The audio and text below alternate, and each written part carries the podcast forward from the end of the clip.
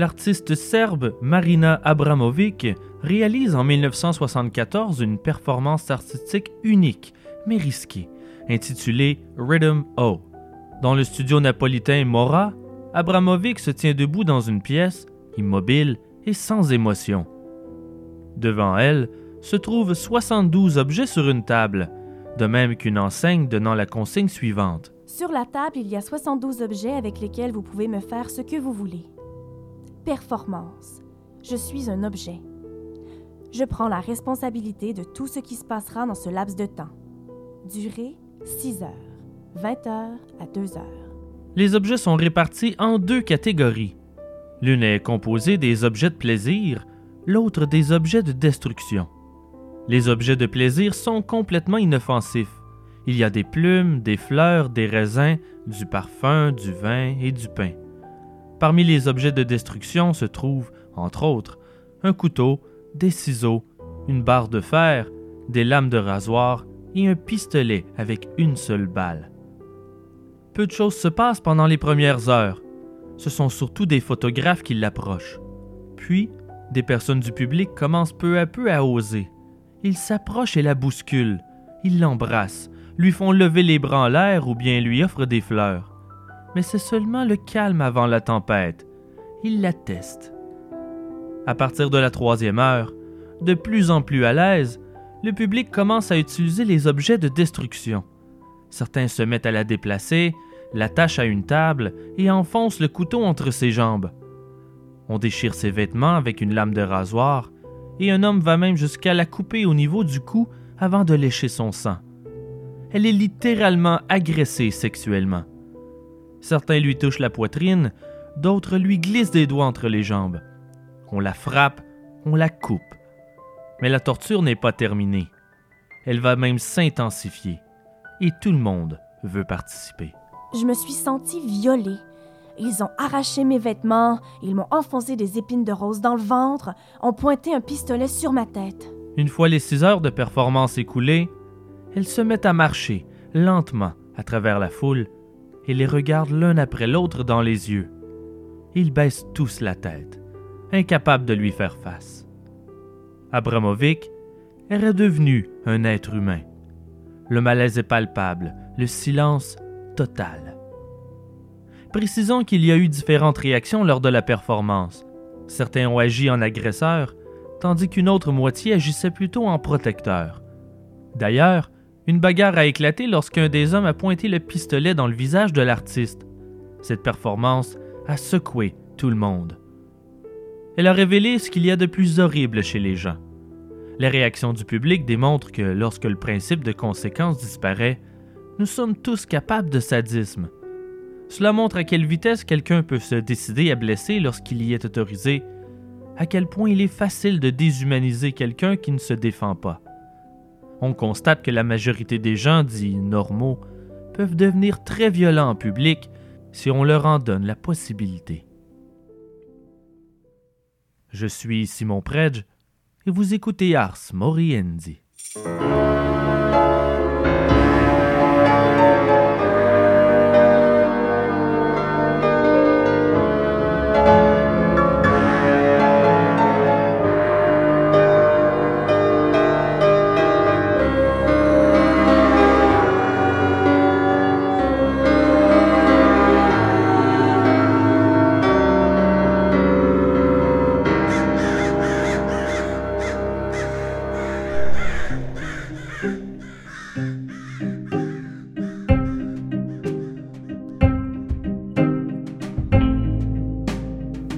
Qui suit est une adaptation d'un texte de Christophe Ondelat.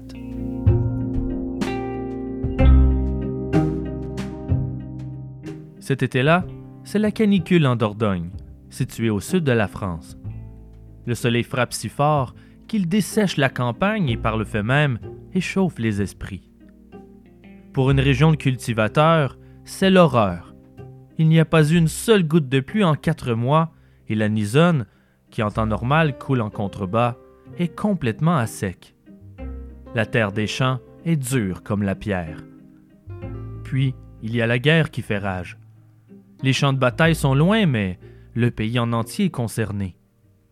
Nous sommes en août 1870. L'empereur Napoléon III vient de déclarer la guerre à la Prusse. On se bat en Lorraine, mais c'est loin d'être gagné. Des rumeurs au sujet d'une défaite de l'empereur se propagent rapidement, et ça ne plaît pas du tout aux paysans de Haute-Faille. Les ceux qui colportent ces nouvelles sont des Prussiens Vive Napoléon Vive Napoléon Les gens de Haute-Faille supportent l'empereur, nul doute. Mais les nombreuses rumeurs n'ont rien pour les rassurer. La décision du gouvernement de restreindre l'information à la suite de leur récente défaite a pour conséquence la propagation de rumeurs sur la présence d'espions prussiens dans les alentours et sur une collusion entre les nobles et les prêtres pour conspirer contre l'Empire. Ceci provoque l'inquiétude de l'opinion et même des mouvements de peur collective. Par exemple, à Châtellerault, un employé des chemins de fer est molesté parce qu'il est soupçonné d'être un espion à la solde de l'ennemi. Donc on raconte que les nobles ont lâché Napoléon III et les paysans propagent allègrement ces ragots à travers tout le village. Mais un village, c'est vite dit. Haute-Faille est à peine un village. On y retrouve quelques maisons entourant la petite église et un champ de foire presque plus grand que le bourg lui-même, bordé de peupliers.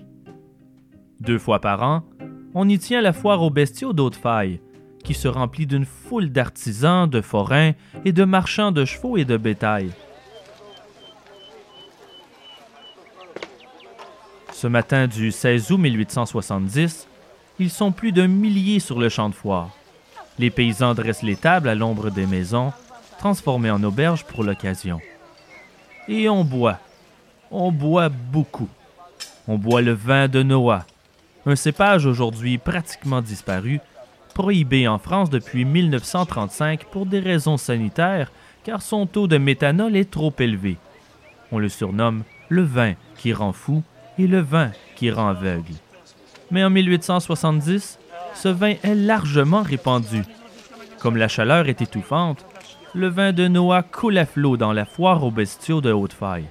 Il pique la gorge et fait parler fort. Et plus on boit, plus on parle. De la sécheresse, du fourrage dont on va manquer, et de ces Prussiens qui se préparent à envahir. Et surtout, de la mort tragique du fils Pierrouti sur le front de Lorraine. Il était un jeune garçon du village et lorsque les paysans ont tiré au sort ceux qui devaient partir à la guerre, il avait tiré le bon numéro. Il avait la chance de rester au village.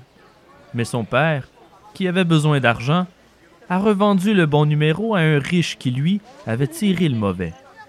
C'est ainsi que le fils Pierrouti est parti à la guerre combattre les Prussiens à la place du riche. Et maintenant, ben, il est mort. Arrive alors à la foire le jeune vicomte Camille de Maillard. Il est le fils du maire de Beausac, le village voisin. Il arrive dans une charrette anglaise attelée à une jument de race. À peine est-il descendu qu'un groupe d'hommes s'attroupe autour de lui. Ils veulent des nouvelles du front et des troupes de l'empereur. Comme ils ne savent pas lire, ils demandent à ceux qui savent. Camille n'a toutefois que des mauvaises nouvelles pour eux. Nos armées, messieurs, malheureusement, ont dû se replier. Comment ça, elles se replient? C'est impossible Les soldats de Napoléon ne reculent jamais Les paysans éméchés continuent de s'attrouper autour de Camille. Ils sont de plus en plus curieux, attirés par tout ce brouhaha. La tension monte. Ils se cherchent un ennemi et ils l'ont trouvé. C'est votre faute si on a été battu. Les aristocrates sont des traîtres. Vous envoyez de l'argent aux Prussiens. Mais je serais bien idiot d'envoyer de l'argent aux Prussiens, puisque je pars moi-même me battre sur le front la semaine prochaine. Les paysans qui s'ajoutent aux curieux se demandent ce qui se passe, et on répond Il a crié À mort l'empereur C'est un traître qui fait tuer les nôtres à sa place Il y a bien quelques villageois pour tenter de prendre sa défense. Mais devant la foule qui s'échauffe, le vicomte de Maillard s'enfuit à travers champs en hurlant Vive Napoléon Vive Napoléon Plusieurs partent à ses trousses et tentent de le rattraper. Mais ils sont en sabots et lui en chaussures. Ils n'y parviennent pas. Et maintenant, la rumeur qui court à la grandeur de la foire de Haute-Faille dit qu'un ennemi de l'empereur s'est introduit dans la fête. D'autres racontent qu'un Prussien s'est échappé. La rumeur fait son travail et transforme les hommes en animaux assoiffés de sang.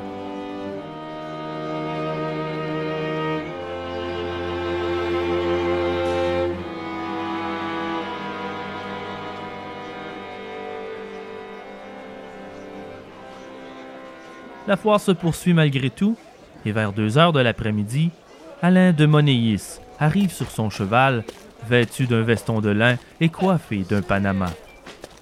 C'est un cousin de Camille de Maillard. Il est adjoint du maire de Beausac et jamais il n'a manqué une foire à Haute-Faille. Des amis lui ont bien dit que, dans le climat actuel, il n'est pas prudent de se mêler à la cohue des gens de foire, mais il est venu quand même. C'est qu'il a une affaire à régler. Il lui faut trouver un maçon pour réparer une grange. Il le lui faut rapidement, car dans trois jours, il part en guerre. Il s'est porté volontaire pour combattre les Prussiens dans les troupes de Napoléon III. Il s'approche du champ de foire et d'un seul coup, une dizaine de paysans se dirigent vers lui. Que se passe-t-il? C'est rapport à votre cousin, le vicomte de Maillard. Vous savez, tout à l'heure, il a crié Abat Napoléon Il a crié Vive la République avant de s'enfuir. Parbleu, ça ne ressemble pas du tout à mon cousin, ni de crier à bas Napoléon, ni encore moins de s'enfuir. Il l'a crié On l'a bien entendu, non? Alain de Monéis n'en croit pas ses oreilles. Ça ne ressemble pas du tout à son cousin. Que ceux qui ont entendu Camille de Maillard crier À mort Napoléon, lève la main Une main se lève, puis une deuxième, hésitante, puis dix, jusqu'à ce que la totalité des hommes présents aient leurs mains en l'air en guise de témoignage. C'est un malentendu, mes amis. Mon cousin est un patriote. Il part dans une semaine se battre sur le front, comme moi-même. Non Il a crié À bas l'empereur On l'a entendu C'est un traître Un traître Parmi les hommes en colère qui l'encerclent, on reconnaît Cussou, Pinard, Mazière, Buisson et les frères Campeau. Ils sont armés de piques, de fourches et de gourdins. La meute est hostile et beugle de colère. Lui aussi, c'est un traître Il envoie de l'argent aux Prussiens Mais c'est absurde. Je pars moi-même dans trois jours pour me battre défendre la France en danger. C'est un traître, je vous dis Il faut le pendre C'est là qu'un des frères Campeau qui s'est placé derrière attrape l'oreille d'Alain de Monéis et tire dessus comme pour l'arracher. Cussou alors se laisse emporter et envoie son poing dans la mâchoire de Monéis. Après quoi, un vieillard lui pique le cou avec un aiguillon. La vue du sang fait monter d'un cran le climat de haine, comme une meute de chiens enragés. Les bâtons et les gourdins tournoient dans l'air surchauffé. Assommez-le Assommez-le, ce Prussien Un petit groupe d'habitants de Haute-Faille, bientôt rejoints par des agriculteurs de la famille de Monéis, tente alors de s'interposer. Arrêtez de suite Ce n'est pas un Prussien C'est un brave homme C'est un adjoint du maire de Beausac Il a crié À bas l'Empire Vive la République Il doit mourir Et, et ceux qui le défendent sont des traîtres aussi Viens là Viens Ces gens sont devenus fous. On va t'emmener chez monsieur le maire. Ils ne sont que cinq à entourer Alain de Monéis pour le protéger en direction de la mairie, suivis de près par la foule en furie. Mais cinq personnes, c'est peu, et les coups arrivent vite. Coups de bâton, coups de pied, ils ont perdu la tête. Alerté par les cris, le vieux propriétaire de l'auberge Mondou veut tenter de sauver de Monéis. Mais arrêtez Arrêtez, bon Dieu Vous vous trompez C'est un honnête homme Une vingtaine d'hommes l'entourent aussitôt. Ceux qui protègent le Prussien sont des Prussiens eux-mêmes Sur le bord de la route, il y a un vieux cerisier, et ça donne des idées à certains. Ils décident de pendre Alain de Monéis. Pendons le Prussien Pendons-le Un homme passe une corde par-dessus la branche de l'arbre, mais la branche casse. Il ne sera pas pendu. Il s'en est fallu peu. Tant pis, tain On va le faire souffrir, ce cochon de Prussien Monéis, la tête en sang, tente de faire entendre raison à ses attaquants pour sauver sa peau. Écoutez, mes amis, je pars pour la guerre dans trois jours. Je ne suis pas plus prussien que vous.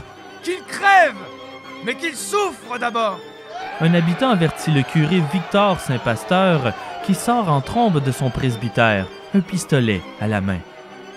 Il pointe son arme sur la foule pour secourir le malheureux. Mais à la vue de la soutane, les esprits ne font que s'exciter encore plus. Ne te mêle pas de ça, fainéant Les curés sont tous des traîtres Tous des Prussiens Le curé reçoit à son tour des coups de bâton. Des gens lui crachent littéralement dessus. Il n'a d'autre choix que de faire demi-tour. Hey, le curé Si t'es courageux, crie donc Vive la République Non, non, non, je crie Vive l'empereur, moi.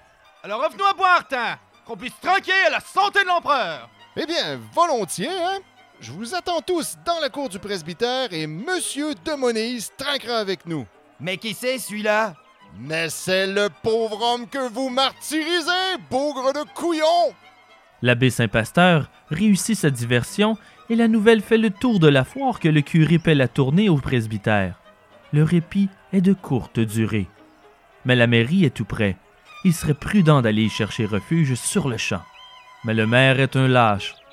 Il descend les trois marches de la mairie en bégayant. Il tremble en s'adressant mollement à la foule. Cessez donc Si ce monsieur est coupable, c'est à la justice d'en décider. C'est un Prussien Il faut le tuer Il devient pressant de trouver refuge dans la mairie, mais derrière le volet à l'étage, une voix répond qu'il n'en est pas question. Pour qu'il vienne casser ma vaisselle? Pas question La femme du maire, Madame Mathieu, rejoint le camp des lâches avec cette seule phrase. La foule, elle, se remet à frapper Alain de Monéis. Il le frappe à la tête, dans les reins. Il titube, sur le point de s'effondrer, il n'en peut plus.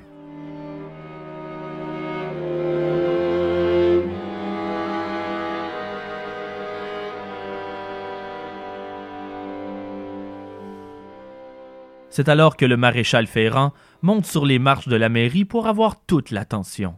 Et si on l'amenait chez moi, hein On va le ferrer comme un bœuf, tain Mazière et Buisson traînent le corps mou de Monéis jusqu'à la forge.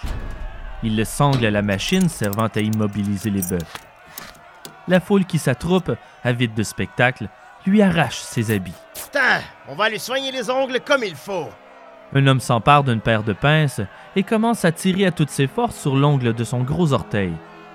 Lorsque l'ongle lâche prise, il tombe à la renverse.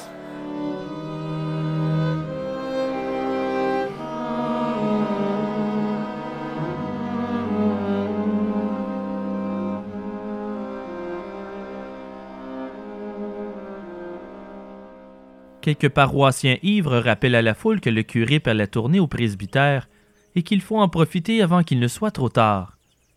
À force de violence, de chaleur et de cris, ils ont la gorge desséchée.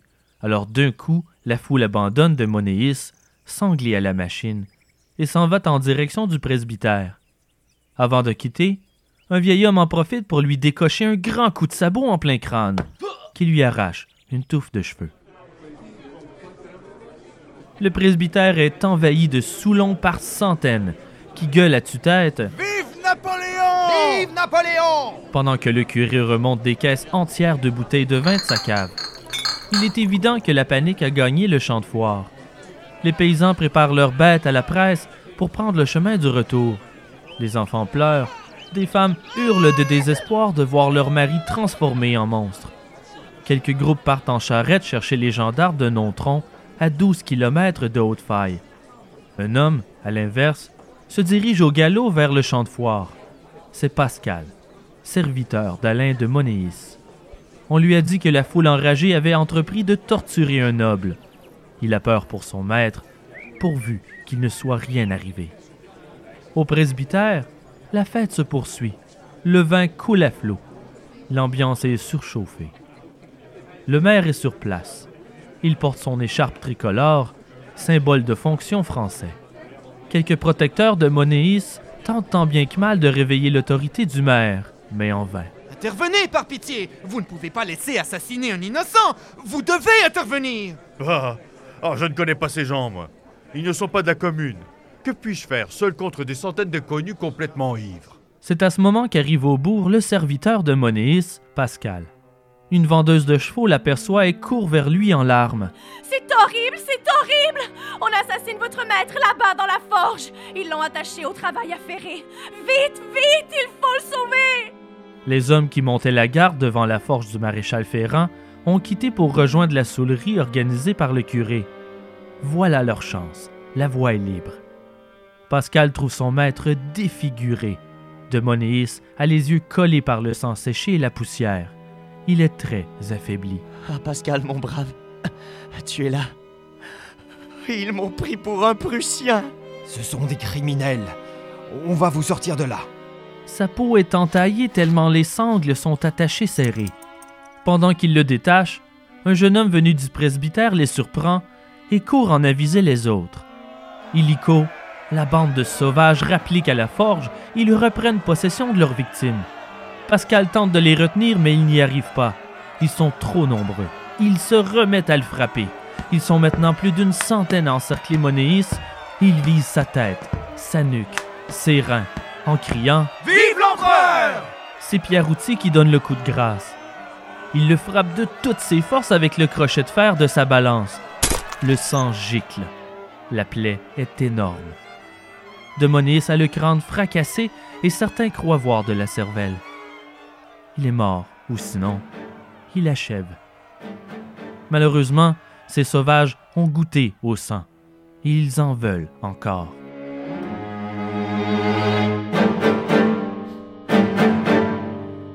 Le maire est finalement d'accord pour qu'on l'amène chez lui, mais pas dans sa maison, dans l'étable à moutons où on le couche sur la pile de crottins. Deux gamins montent sur le toit de la bergerie et réussissent à retirer quelques tuiles pour voir à l'intérieur. Ils se mettent à pisser sur Monéis en ricanant. Dehors, la furie des hommes s'échauffe. Ils frappent à grands coups dans les portes pour qu'on les laisse entrer et qu'on leur donne la dépouille. Ils n'ont pas terminé avec le Prussien. Buisson, Mazière, Licoine et les frères Campo défoncent la porte et tirent Monéis par les pieds. Entraînant le corps tuméfié à travers la foule en délire, chacun est invité à le frapper au passage. Les paysans s'en donnent à cœur joie. À un moment, un petit groupe d'hommes tente une ultime opération pour tenter d'arracher de Monéis à ses bourreaux. Ils montent une embuscade, mais échouent lamentablement et battent en retraite. Et de Monéis, pour l'occasion, prend une nouvelle ration de coups de sabot et de coups de bâton. Il n'a plus forme humaine. Son visage est si défiguré et en sang qu'on ne distingue plus ni les yeux ni la bouche. Sa dépouille est recouverte de mouches. Il faut le tuer, ce sale Prussien, va On va le cramer, éteint Le cramer Le maire exprime d'un geste son impuissance. Eh bien, mangez-le, teint, si vous voulez. Il ne le sait pas encore, mais cette phrase lancée par le maire passera à l'histoire. De Monéis semble mort, inerte sur le sol. Quand soudainement, à la stupeur générale, voilà qu'il se relève d'un coup et se remet à marcher en titubant. La foule est ahurie, figée. On le croyait mort, mais non, c'est un mort vivant. Les gens s'écartent et pendant quelques minutes, De Monéis effectue son effrayante marche de mort-vivant. Personne n'ose le toucher. Mais Campo, lui, ne croit pas aux fantômes. Il lui assène un nouveau coup sur la tête. Alors, Chambord, le maréchal Ferrand, a une idée. Arrêtez tout On va le brûler, le cochon Tant qu'il est vivant On pourrait l'écarteler un peu avant, non? Quatre hommes le saisissent par les pieds et les bras et ils tirent de toute leur force, chacun dans sa direction. L'un des pieds se déchausse et Campo se retrouve sur le cul, et ça fait rire tout le monde. Après quoi, les frères Campo reprennent chacun une jambe et traînent le corps vers le sommet du bourg. La tête frotte le sol et derrière elle, comme trace de son triste passage, une traînée de sang. La procession longe le pré, là où tout a commencé deux heures plus tôt. Ils arrivent à l'endroit choisi pour le brûler et on crie. Allons chercher du bois et de la paille. On prépare le feu avec la paille, des débris de charrette, des planches. Ils mettent le corps sur le tas et on le recouvre partiellement de branchages. Puis on envoie un gamin aller chercher des allumettes. L'enfant que l'on surnomme Napoléon n'a que sept ans. Et c'est à lui qu'on demande de mettre le feu. Vas-y, Napoléon, brûle le Prussien. Allez, vas-y Mais dans la foule, plusieurs commencent à allumer que cette affaire n'en restera pas là. Il y aura une enquête et certainement un procès. Il n'est pas question de laisser ce pauvre gamin s'incriminer ainsi. Ne le fais pas, Napoléon. Sinon les gendarmes viendront te chercher pour te mettre en prison. Le gamin prend peur et s'enfuit à toutes jambes. C'en est fallu de peu. C'est Chambord, le maréchal Ferrand, qui craque l'allumette.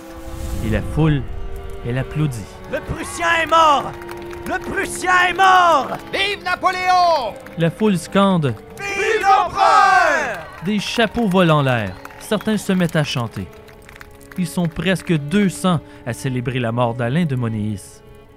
L'autopsie démontrera plus tard qu'il était toujours vivant lorsque le feu a commencé à brûler sa chair.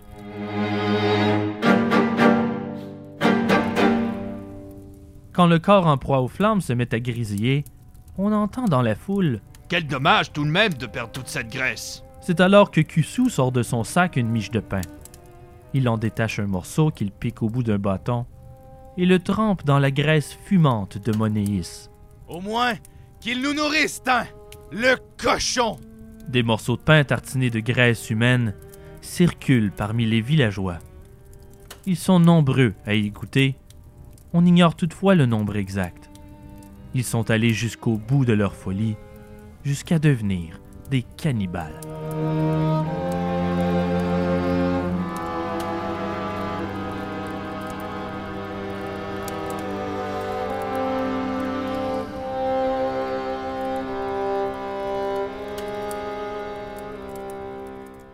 À la nuit tombée, alors que presque tout le monde a quitté le champ de foire, les proches d'Alain de Monéis viennent récupérer ses restes calcinés sur le bûcher encore fumant. Ils les emportent à l'église et les placent au pied de l'autel, enveloppés d'un drap blanc.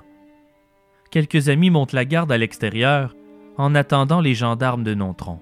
C'est un crime odieux, une tragédie, costumée de prétextes politiques et de délire d'ivrogne. C'est un crime collectif, un lynchage, et bien sûr, il ne restera pas impuni. Le lendemain, les gendarmes investissent le village à l'aube, et parmi eux, le juge Marcheneau et le procureur.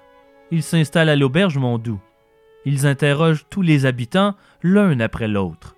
Pour ceux qui ne parlent que patois, on fait venir un interprète. Le maire est le premier dans le viseur des gendarmes. Il se défend en prétendant avoir fait tout ce qu'il a pu, mais les nombreux villageois témoignent du contraire. La rumeur à son sujet raconte qu'il devait beaucoup d'argent à Alain de Monéis et que, sous l'influence de sa femme, il a décidé de ne pas s'interposer pour, en quelque sorte, effacer sa dette. Sa réputation ne s'en remettra jamais.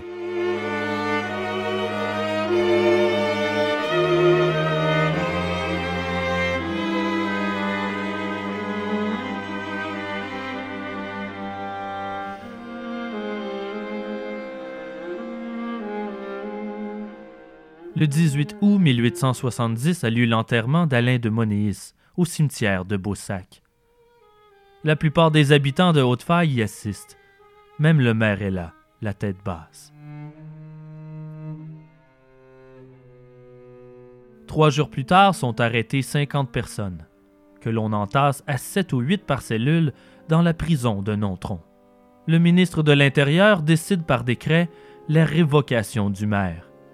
C'est l'aubergiste, Élie Mondou, qui prend sa place en attendant de nouvelles élections. Au final, le juge inculpe 21 personnes, alors qu'à la foire, ils étaient au moins 500 à avoir participé d'une manière ou d'une autre au lynchage. Au moins 200 à 250 d'entre eux ont porté des coups à la victime. Mais le juge pouvait-il arrêter tout un village, voire tout un canton? Suivant l'histoire déballée par les nombreux témoins, le juge s'arrête sur 21 personnes. Ils sont transportés de la prison de Nontron à celle de Périgueux dans deux fourgons cellulaires le 13 septembre. Sur leur passage, la foule crie Mort au cannibale Mort au cannibale Dans la foulée, la mère du martyr de Haute-Faille, Madame de Monéis, décède, dit-on, de chagrin.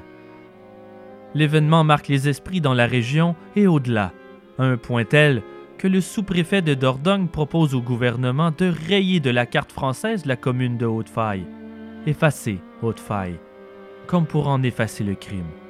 Mais ça ne se fera pas.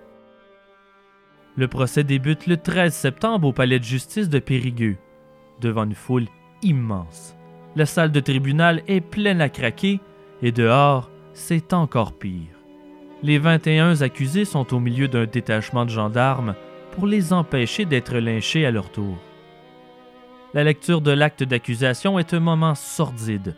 L'instruction a permis de retracer presque à la minute près les gestes et les paroles de chacun, et notamment le rôle joué par Chambord, Buisson Campo, Pierucci et Mazière. Ils sont accusés d'homicide avec préméditation. Le maire non plus n'est pas ménagé par l'accusation, même s'il ne fait pas partie des 21 accusés. Le maire était à quelques pas, balbutiant, ne bougeant pas. Quand les bourreaux ont poussé la victime sous le travail affairé, ou lorsqu'on voulait le pendre, le brûler, quand les coups ne cessaient pas, résonner sur sa tête et sur ses jambes comme un fagot de bois, le maire, il suivait toujours avec son écharpe tricolore. Quand on les interroge, tous les accusés admettent leur tort, mais tous disent qu'ils étaient convaincus qu'il s'agissait d'un Prussien. Et lorsqu'on les met en doute, ils accusent l'alcool, servi par le curé. Dans sa plaidoirie, l'avocat de la défense souligne l'injustice de n'en avoir retenu que 21, alors que le dossier d'instruction parle de 3 à 400 participants directs. Pourquoi ceux-là et pas les autres? Les actes de cannibalisme sont bien sûr discutés devant le tribunal. Les fameuses tartines à la graisse humaine que certains ont mangées dégoûtent les magistrats. Le verdict tombe au bout d'une semaine. Chambord, Buisson, Pierrouty et Mazière sont condamnés à mort. Jean Campeau, lui, condamné aux travaux forcés à perpétuité, qu'il ira purger en Nouvelle-Calédonie. Les autres prennent tous entre un et huit ans de prison. Le juge ordonne que l'exécution des quatre condamnés à mort ait lieu à Haute-Faille, sur la place du village, en public. On dresse l'échafaud le matin du 6 février. Il fait un froid glacial. L'un après l'autre, les condamnés sont guillotinés. D'abord Pierrouty, puis Buisson, Mazière et Chambord en dernier.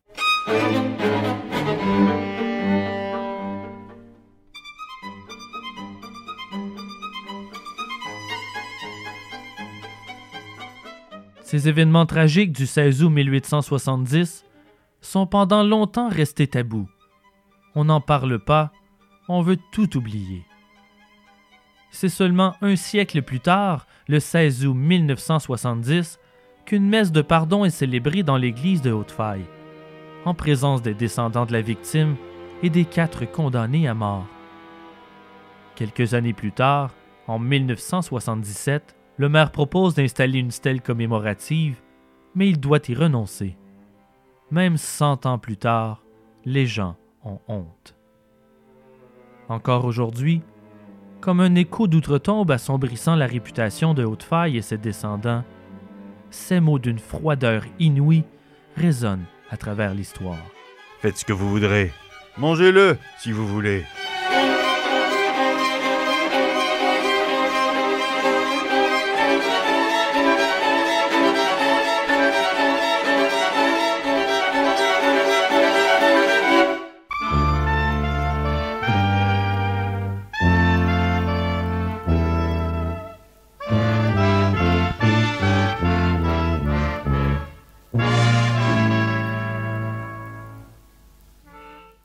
C'est maintenant l'heure de la chronique nécrologique, ce bref moment de dernier hommage qui nous fait réaliser notre fragilité et ô combien nombreuses sont les manières de quitter ce monde.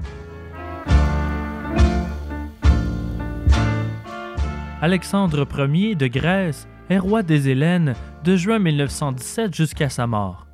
Le 25 octobre 1920, il prend une marche sur les terres du domaine de Tatoï, situé au nord d'Athènes, quand soudainement, un de ses singes domestiques attaque son berger allemand. Le roi tente tant bien que mal de séparer les deux animaux, mais un second primate l'attaque et le mord profondément à la jambe et à l'estomac.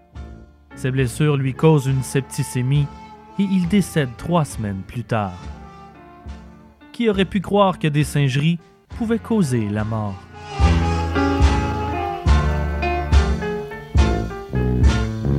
Le 1er novembre 1999, jour de la Toussaint, au zoo de Pessac en Gironde, Jean Duckewing est attaqué par son protégé, l'hippopotame appelé Comir. Le pachyderme est pensionnaire au zoo depuis sa fondation en 1976, après avoir été offert par le cirque Jean Richard. Il est vite devenu la vedette parmi plus de 400 autres animaux.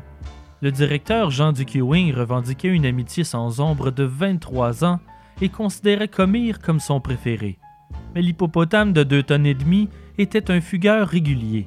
Malgré la cage électrifiée, il lui arrivait souvent de s'enfuir en fonçant dans la grille, mais revenait allègrement au bercail, suivant la voie amicale de son maître. Ce 1er novembre, il fugue à nouveau et commence à se promener parmi les visiteurs. Duke Ewing, à vélo, s'approche de Comir pour lui parler doucement et tenter de le convaincre de revenir à l'enclos. Mais Comir fonce sur lui, saisit le vélo et l'homme avec sa gueule et les secoue de toutes ses forces. Les gardes se mettent à frapper la bête avec ce qu'ils trouvent. Lorsque Comir ouvre la gueule, Duke Ewing est déjà mort. Mais pourquoi avoir attaqué celui qui prenait soin de lui? Apparemment que Duke Ewing avait un nouveau tracteur depuis quelques semaines et que Comir en était jaloux. Ce jour-là, il l'a vu arriver sur son tracteur et sa nervosité se faisait sentir. Comir a décidé de montrer avec violence sa jalousie envers le tracteur.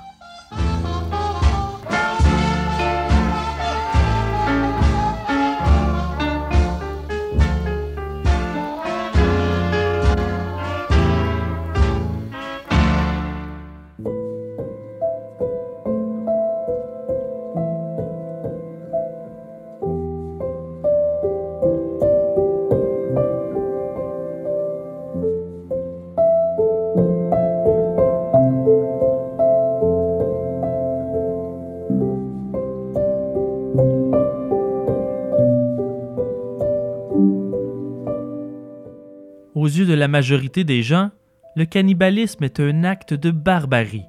Et avec raison. Qu'y a-t-il de plus abominable et immonde que de manger ses semblables? Le cannibalisme fait partie des plus effroyables transgressions. Toutefois, n'oublions pas que l'instinct de survie est très fort et que lorsque la famine nous ronge et que l'air est rempli d'un parfum de mort, l'histoire nous démontre que la morale est vite mise de côté.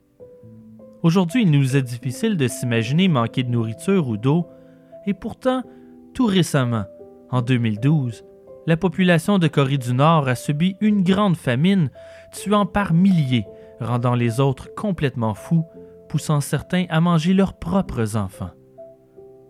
Et comment leur en vouloir après tout? Comment prévoir la manière dont nous réagirions en situation extrême de survie? Est-ce la seule manière acceptable de s'adonner au cannibalisme? Même si l'histoire tente de balayer ces tragédies dans l'oubli, les périodes de famine sont légion.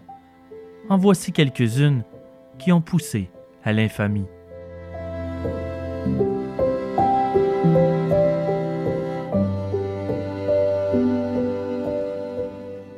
Les famines sont courantes en Europe au Moyen Âge. Elles se propagent généralement à cause de mauvaises récoltes, la surpopulation et les maladies, notamment la Grande Peste noire. Durant cette période de l'histoire, la Grande-Bretagne subit approximativement 95 famines. Entre l'an 1348 et 1375, l'espérance de vie en Angleterre est d'environ 17 ans. Entre 1310 et 1330, le nord de l'Europe fait face à des situations météorologiques particulièrement mauvaises et imprévisibles. En 1315, le prix de la nourriture explose, ce qui cause une famine généralisée. À certains endroits, le coût de la nourriture subit une hausse de 320% et la population est forcée de se nourrir du peu de plantes qu'ils réussissent à faire pousser, de racines, de noix et d'écorces. Rendu en 1317, la famine est telle que des milliers de personnes en meurent chaque semaine. La famine décime la population, tuant par millions sur une période de trois ans. La société s'effondre et une énorme quantité d'enfants sont abandonnés par leur famille et une grande partie de ces enfants sont tués pour servir de nourriture. Les prisonniers incarcérés sont obligés de manger la chair des prisonniers décédés pour survivre.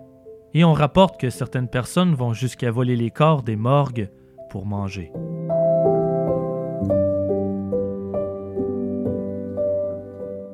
Jamestown est la première colonie anglaise américaine permanente établie le 24 mai 1607 par la Virginia Company of London.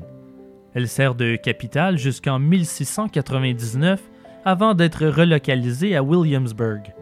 Jamestown est située au sein de Tsinakomaka, dont la population s'élève à 14 000 habitants autochtones de la Confédération Powhatan. Les colons sont forcés de compter sur le commerce avec les Amérindiens pour se nourrir. Toutefois, après une suite de conflits avec les Powhatan, le commerce prend fin. En 1609, un des trois navires de ravitaillement en provenance d'Angleterre ne se rend jamais à destination de Jamestown suite à des problèmes en mer. Il est abandonné, échoué sur les rives des Bermudes. Le Sea Venture est le navire qui transportait le plus de ravitaillement des trois. La colonie de Jamestown est laissée sans nourriture pour traverser l'hiver. Les rapports stipulent que le capitaine Samuel Argall est retourné en Angleterre pour avertir les autorités de la situation critique auxquelles ils font face, mais aucun navire supplémentaire n'est envoyé. Puis l'hiver de 1609 arrive, et les habitants n'ont rien à se mettre sous la dent. Jamestown est en famine. De centaines de colons meurent dans de terribles souffrances, et seulement 60 survivent sur les 500 habitants de la colonie. Ce sera seulement des années plus tard que nous découvrons que pour survivre, ils ont dû manger leurs défunts. Des recherches ont prouvé le cannibalisme après avoir découvert des ossements possédant des marques de boucherie. Les chiffres réels de cas de cannibalisme ayant eu lieu à Jamestown sont encore aujourd'hui inconnus.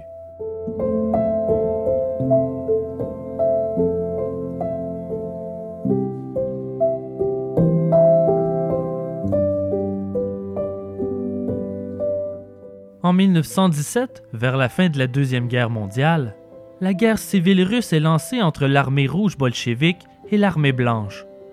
Durant cette période, le chaos politique, les violences extrêmes et l'isolation économique en Russie a causé la propagation de nombreuses maladies et des pénuries alimentaires dans de nombreuses régions. En 1921, l'approvisionnement alimentaire de la population bolchevique est limité, et comme si ce n'était pas assez, une grande sécheresse provoque alors une famine massive menaçant plus de 25 millions de personnes dans les régions de Volga et de l'Oural. En moins d'une année, la famine tue près de 10 millions de personnes. Plusieurs pays font de leur mieux pour aider en envoyant des travailleurs humanitaires, nourrissant presque 11 millions de citoyens soviétiques par jour. Durant la famine, des milliers de citoyens abandonnent leurs maisons à la recherche de nourriture. Pour survivre, les gens sont obligés de consommer de l'herbe, de la saleté, des insectes, des chiens, des chats, de l'argile, le cuir des harnais à chevaux, des charognes et des peaux d'animaux. Et ultimement, ils se tournent même vers le cannibalisme. Un grand nombre de personnes mangent des membres de leur propre famille ou des gens littéralement chassés comme des animaux.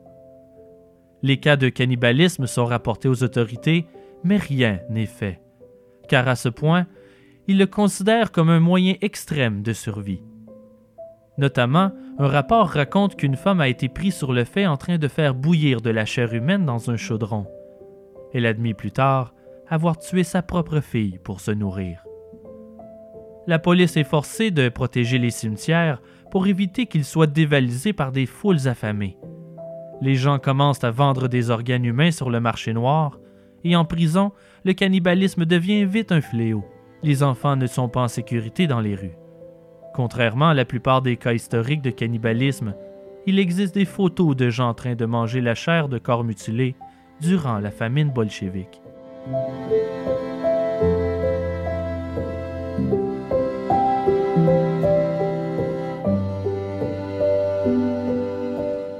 Au début des années 30, l'Union soviétique est convaincue que le gouvernement bénéficierait si les fermes paysannes étaient remplacées par des fermes collectives.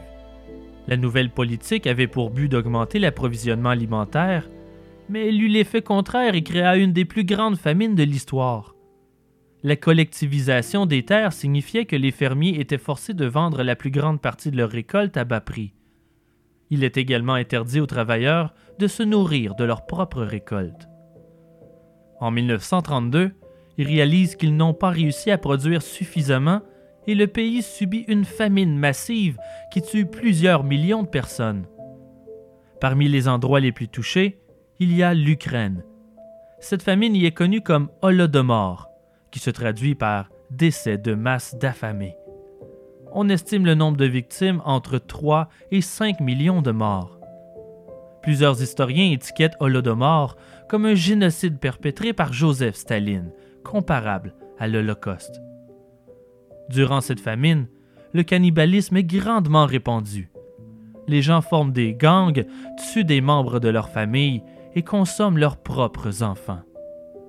La prédominance du cannibalisme a incité les autorités soviétiques à placarder des affiches stipulant que manger ses propres enfants est un acte barbare. Dans un cas, par exemple, Miron Yemets et sa femme sont capturés par les autorités, pris sur le fait en train de cuisiner leurs enfants. Ils sont condamnés à 10 ans de prison. Le nombre de personnes arrêtées pour cannibalisme durant l'Odomor est estimé à 2500 et la grande majorité d'entre eux sont considérés malades mentalement dû à la famine.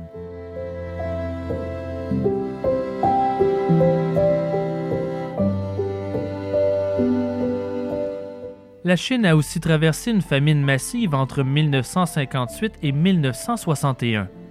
La pénurie fut causée par la sécheresse et une série de lois promulguées par le gouvernement qu'ils ont appelées le Grand Bond en avant. Selon les statistiques officielles, 15 millions de personnes sont mortes de faim. Toutefois, l'historien Frank Dicotter croit plutôt que le nombre s'élève à 45 millions. En Chine, il nomme cette famine les trois années amères. À mesure que la faim augmente, le leader chinois Mao Zedong commet des atrocités sur la population, incluant le vol de nourriture, en laissant mourir de faim les paysans. On interdit aux médecins de noter la famine comme cause de décès. Les cadavres s'accumulent rapidement dans les villes et les gens commencent à ignorer les corps jonchant les bords de route. Certains racontent que les chiens mangeaient les cadavres, mais c'est faux. Les chiens furent les premiers mangés par les affamés. Une grande partie de la population devient fou à cause de la faim qui sévit et le niveau de violence explose. Nombreux sont les rapports décrivant le cannibalisme. Les gens perdaient peu à peu leur morale et cherchaient constamment de la viande humaine pour se nourrir. Certains ont mangé leurs enfants, tandis que d'autres échangeaient leurs enfants avec d'autres familles pour ne pas ressentir la culpabilité d'avoir tué les leurs. Des villages entiers se tournaient vers le cannibalisme pour survivre. Ce fut une des famines les plus terribles du XXe siècle.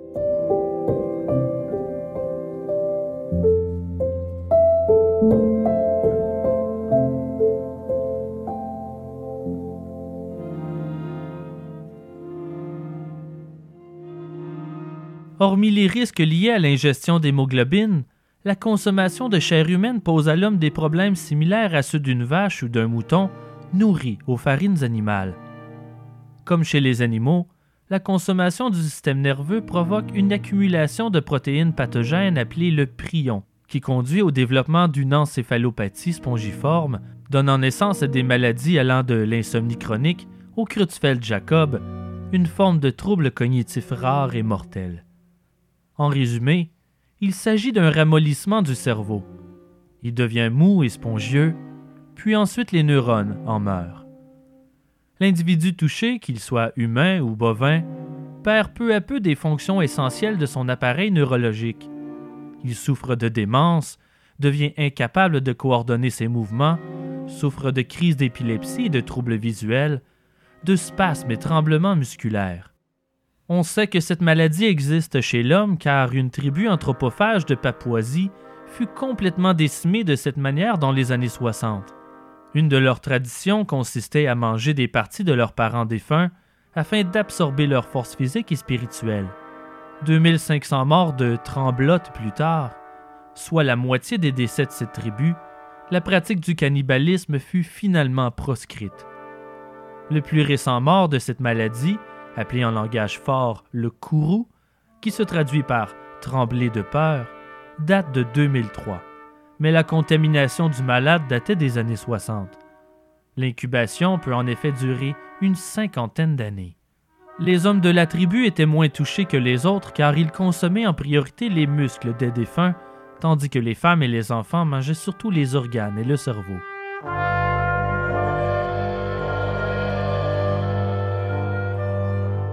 Les histoires de cannibalisme de survie sont nombreuses. On pense notamment à l'expédition d'honneur qui, durant l'hiver 1846-47, 36 des 81 pionniers américains en route vers la Californie ont péri de la famine. Certains des survivants ont recouru au cannibalisme pour survivre. On pense à l'équipe de rugby de Carrasco qui, après le crash de leur avion dans les Andes, doivent manger leurs familles et amis pour s'en sortir vivants. Ou l'expédition Greeley, en région polaire entre 1881 et 1884, dont les quelques survivants furent accueillis en héros jusqu'à ce que les accusations de cannibalisme de survie viennent entacher leur réputation. Mais s'il existe un lieu où le cannibalisme de survie prédomine, c'est en haute mer.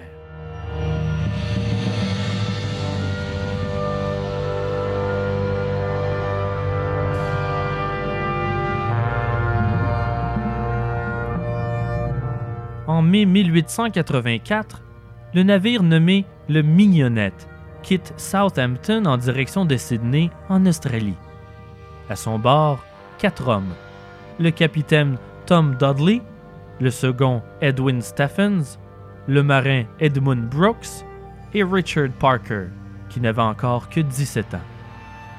Mais le 5 juillet 1884, ils amarrent le navire sur la côte du cap de la Bonne-Espérance pour y passer la nuit. Une tempête alors se réveille et une vague immense frappe le mignonnette. Les dégâts sont si grands que le navire coule en moins de cinq minutes. Les hommes sont obligés d'abandonner le navire et de monter à bord d'un petit canot de sauvetage. Le mignonnette coule si rapidement que les marins manquent de temps pour récolter assez de provisions pour subsister. Ils ne sauvent que deux boîtes de navets et ils n'ont pas d'eau potable. Le 9 juillet, Brooks remarque une tortue que Stephens réussit à capturer. L'équipage mange sa chair et boit son sang. Mais rendu au 13 juillet, ils n'ont toujours pas réussi à recueillir de l'eau de pluie et ne pouvant pas boire l'eau de mer, ils commencent à boire leur propre urine. Mais rapidement, ils se disputent à savoir s'ils doivent oui ou non tirer au sort qui se sacrifierait pour la survie du reste de l'équipage. Dudley dit qu'il vaut mieux que l'un d'eux meure pour que les autres puissent survivre. Brooks n'est pas d'accord. Mais Parker est déjà proche de la mort, malade en partie parce qu'il a bu de l'eau de mer. Alors malgré le refus de Brooks, Dudley et Stephens conspirent pour tuer Parker. Alors qu'il semble dormir, ils sortent un canif et l'enfoncent dans sa jugulaire. Ils se sont ensuite nourris de sa chair et ont bu son sang. Les trois survivants sont secourus le 6 septembre par un navire allemand qui les dépose à Cornwall, en Angleterre. Lorsqu'on les interroge, les trois hommes racontent la vérité sur ce qui s'est passé. Ils sont détenus au poste de police local, puis éventuellement reçoivent un message du ministre de l'Intérieur, Sir William Harcourt, au sujet de sa décision. Il désirait amener les marins devant la cour. Au moment de leur comparution le 11 septembre, l'opinion publique de Falmouth se rangeait derrière les accusés. Le procès de Dudley et Stephens s'ouvre à Exeter le 3 novembre et les deux hommes plaident non coupables. À la suite d'un procès très complexe, les juges statuent que la survie n'était pas un bon prétexte pour le meurtre. Ils prétendent que malgré le devoir du capitaine en cas de naufrage de sauver son équipage au mieux de ses capacités, que la morale prévaut par rapport à la conservation. Que le devoir du capitaine aurait dû être de se sacrifier et non de tuer pour sauver les siens. Il questionne aussi qui peut se prétendre qualifié pour décider qui doit vivre et qui doit mourir dans une telle situation extrême. Dudley et Stephens sont condamnés à mort.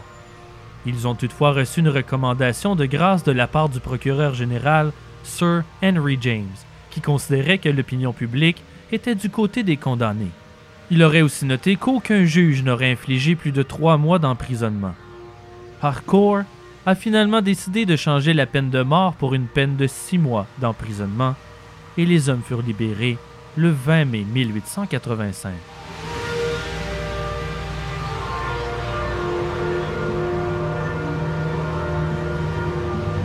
Ces histoires soulèvent beaucoup de questions sur la nature humaine et sur ce que l'on est capable de faire pour assurer notre propre survie lorsque nous sommes confrontés à la faim. L'immensité de l'océan crée des conditions favorables pour se découvrir une âme de mangeur d'hommes. Dans le domaine maritime, les cas de cannibalisme sont particulièrement nombreux. Lorsque l'on se retrouve dans une chaloupe au milieu de l'océan, c'est-à-dire un milieu extrêmement appauvri, La seule ressource en nourriture sont les êtres humains qui vous entourent. Puis, il y a une prédisposition culturelle. Le milieu maritime, préparé inconsciemment à ce type de situation extrême. Prenez par exemple la chanson Il était un petit navire. Sous ses faux airs joyeux, la chanson raconte une histoire sordide. À la suite d'une pénurie de nourriture, les membres d'un navire tirent à la courte paille pour désigner qui parmi eux sera dévoré par les autres. Le sort désigne le plus jeune de la bande, qui se met à prier la Vierge Marie pendant que ses compagnons débattent sur la meilleure façon de le déguster. Les prières du jeune matelot sont finalement entendues, et des milliers de poissons sautent d'eux-mêmes sur le pont du navire, sauvant ainsi le jeune mousse et tout l'équipage. C'est Clairville, un chansonnier français du 19e siècle, qui transforme ce chant traditionnel de marin pour le rendre plus humoristique. Bien plus tard, au début du 20e siècle, le refrain est ajouté à la chanson et elle se transforme en comptine pour enfants.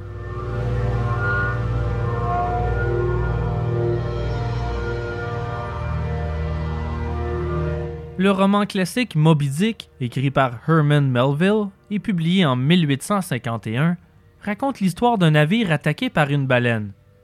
Un fait méconnu du grand public est que Melville s'inspira d'une histoire bien réelle qui a eu lieu en 1820 et une fois de plus, au risque de me répéter, la réalité est bien plus terrible que la fiction.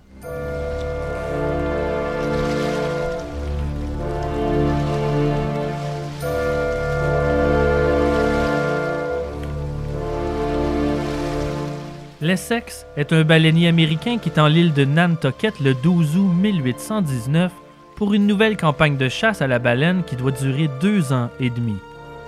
Il est sous le commandement de George Pollard Jr., 28 ans, qui sert à bord de l'Essex depuis 1815.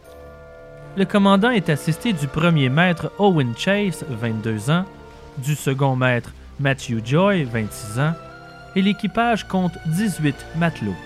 L'Essex transporte trois baleinières à son bord. Ce sont des embarcations plus petites destinées à la chasse active. La chasse est plutôt bonne. Il passe par l'Équateur, le Chili, le Pérou. Puis en octobre 1820, le navire fait escale huit jours aux îles Galapagos, puis il se dirige ensuite vers l'Offshore Ground, lieu de concentration en plein Pacifique des bancs de cachalots à des centaines de kilomètres de la côte. Le 20 novembre, les trois baleinières sont mis à l'eau à la vue d'un banc de cachalots. Chase, de son côté, doit rester sur l'Essex pour effectuer des réparations sur sa barque endommagée. C'est alors qu'un énorme cachalot de 25 mètres s'approche à grande vitesse du navire pour l'attaquer. Il frappe l'Essex à deux reprises. Les chocs sont violents. Chase rapporte plus tard qu'il pouvait voir la furie et la colère du cachalot alors qu'il frappait ses mâchoires ensemble. Le baleinier prend l'eau et commence à se pencher. Il coule rapidement.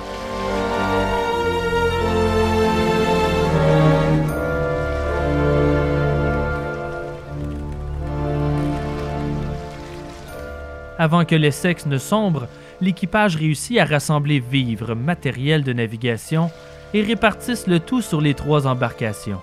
Ils calculent que la terre la plus proche sont les îles Marquises et les îles de la Société. Toutefois, dans l'une des décisions les plus ironiques de l'histoire nautique, Chase et le reste de l'équipage convainquent Pollard que ces îles sont peuplées de tribus cannibales et que leur chance de survie serait plus grande s'ils naviguaient vers le sud. La distance est énorme, mais avec un peu de chance, ils seront repérés et sauvés par un autre navire. Ils quittent donc l'Essex en train de couler à bord de leur embarcation de 20 pieds. Mais les problèmes apparaissent dès le début. L'eau salée sature le pain et les hommes commencent à se déshydrater en mangeant leur ration quotidienne. Le soleil fait des ravages et assomme les marins. Puis, le bateau de Pollard est attaqué par un épaulard, mais ils combattent et s'accrochent à leur survie. Ils repèrent l'île Henderson au bout de deux semaines. Toutefois, elle est stérile et on n'y trouve aucune nourriture. Les rations rapetissent à vue d'œil. Trois hommes décident de tenter leur chance sur l'île, tandis que le reste de l'équipage poursuivent leur route en mer.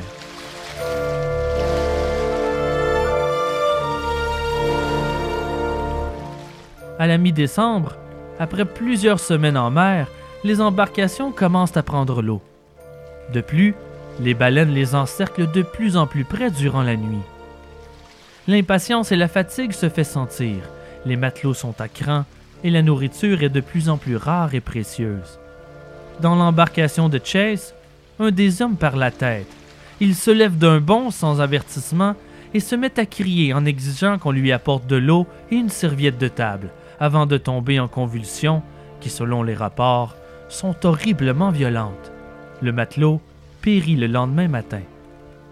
Affamé, l'équipage commence à découper les membres du corps pour en extraire la chair autour des os, puis ils ouvrent son thorax et en retirent le cœur avant de le recoudre le plus décemment possible et le jeter à la mer. Ils rôtissent les organes sur une pierre plate et tout l'équipage se nourrit de la chair du matelot.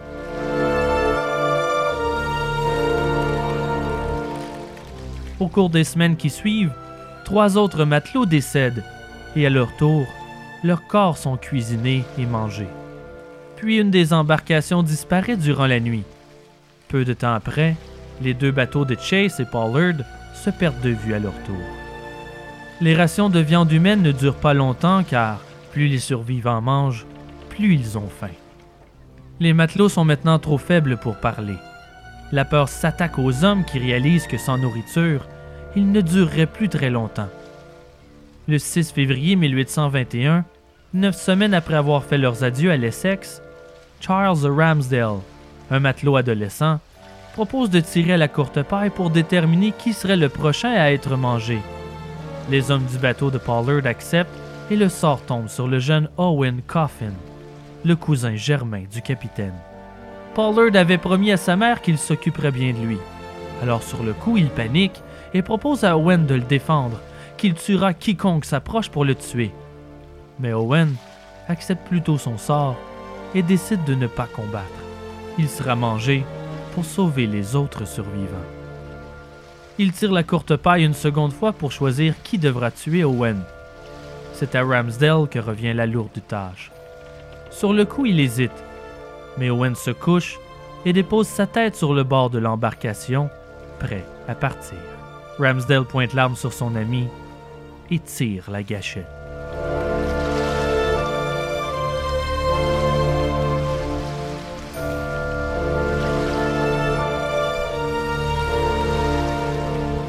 Le 18 février, après 89 jours en mer, les trois derniers hommes restants sur l'embarcation de Chase aperçoivent un navire à distance. Après une course effrénée, concentrant le peu d'énergie qu'il leur reste, ils atteignent le navire. Ils sont enfin sauvés. À des milliers de kilomètres de là, la seconde embarcation n'a à son bord que Pollard et Ramsdale. Ils tentent d'écraser et de briser du mieux qu'ils le peuvent les ossements restants des matelots décédés pour tenter d'en sortir la moelle. Au fil des jours suivants, les deux hommes perdent la tête et deviennent obsédés par les eaux recouvrant le sol de l'embarcation. Presque une semaine après le sauvetage de Chase, un navire américain repère l'embarcation de Pollard. Misérables et confus, les deux hommes ne se réjouissent pas de leur sauvetage, mais ils commencent plutôt à remplir leurs poches des ossements. Maintenant en sécurité à bord du navire appelé le Dauphin, en total délire, ils sont vus en train de sucer les os de leurs camarades morts, et lorsqu'on les approche, ils refusent de s'en séparer. Les cinq survivants se sont retrouvés par la suite à Valparaiso avant d'être retournés à Nantucket pour récupérer enfin de leur long et terrible périple. Des années plus tard, le troisième bateau est découvert sur l'île Duchy, avec à son bord trois squelettes. Miraculeusement, les trois hommes qui ont choisi de rester sur l'île Henderson ont survécu pendant près de quatre mois, principalement se nourrissant de coquillages et d'œufs d'oiseaux, jusqu'à ce qu'un navire australien les sauve. À leur arrivée à Nantucket, les membres d'équipage survivants de l'Essex sont accueillis en grande majorité sans jugement. On comprend qu'ils n'ont pas eu le choix pour survivre, que dans des cas extrêmes, c'est la coutume en mer de s'adonner au cannibalisme de survie. Le capitaine Pollard, cependant, ne fut pas facilement pardonné, ayant mangé son propre cousin. Certains ont qualifié l'acte d'inceste gastronomique. La mère d'Owen est incapable de rester en présence du capitaine, accablée par la tristesse et la colère. Par la suite, Pollard passa le restant de sa vie à Nantucket et une fois par an, à l'occasion de l'anniversaire du naufrage de l'Essex, il s'enfermait dans sa chambre pour jeûner en l'honneur de ses hommes d'équipage perdus.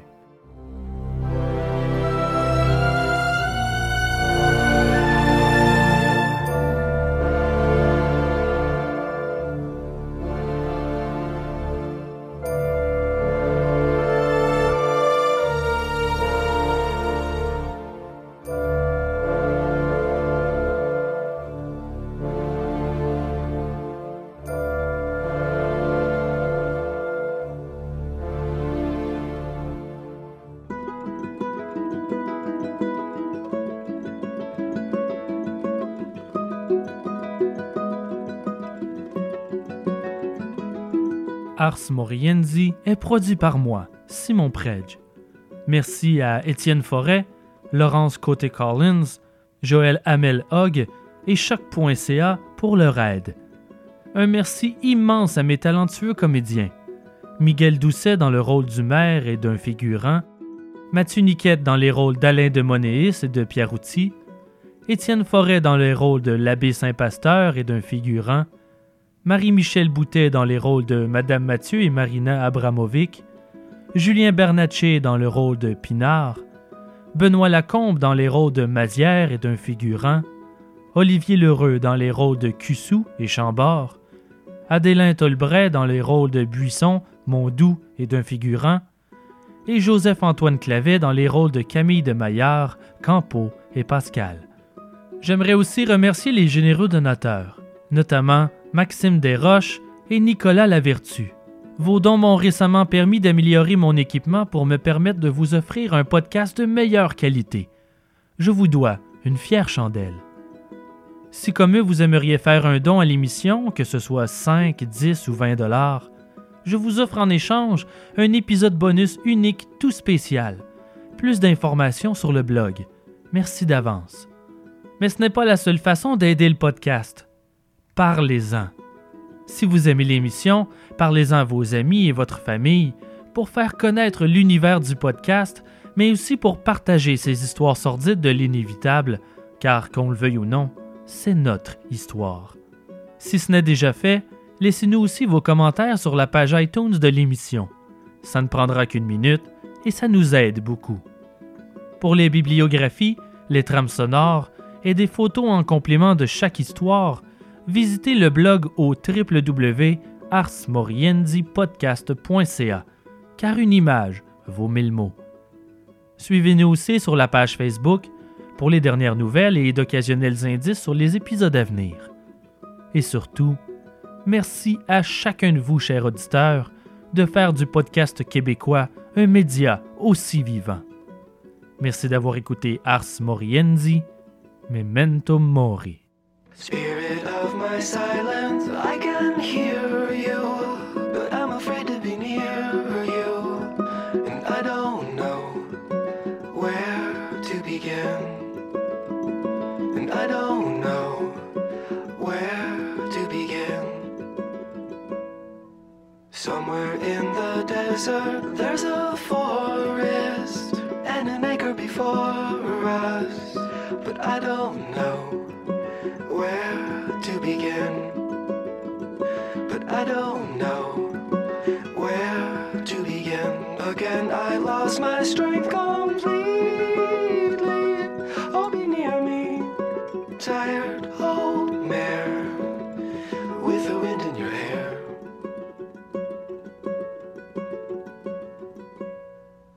Amethyst and flowers on the table. Is it real a fable? Well, I suppose a friend is a friend. And we all know how this will end. Chimney swift that finds me, be my keeper. Silhouette of a cedar. What is that song you sing for the dead? What is that song you sing for the dead? I see the signal searchlight strike me in the window and of my room. Well, I got nothing to prove. Well, I got nothing to prove.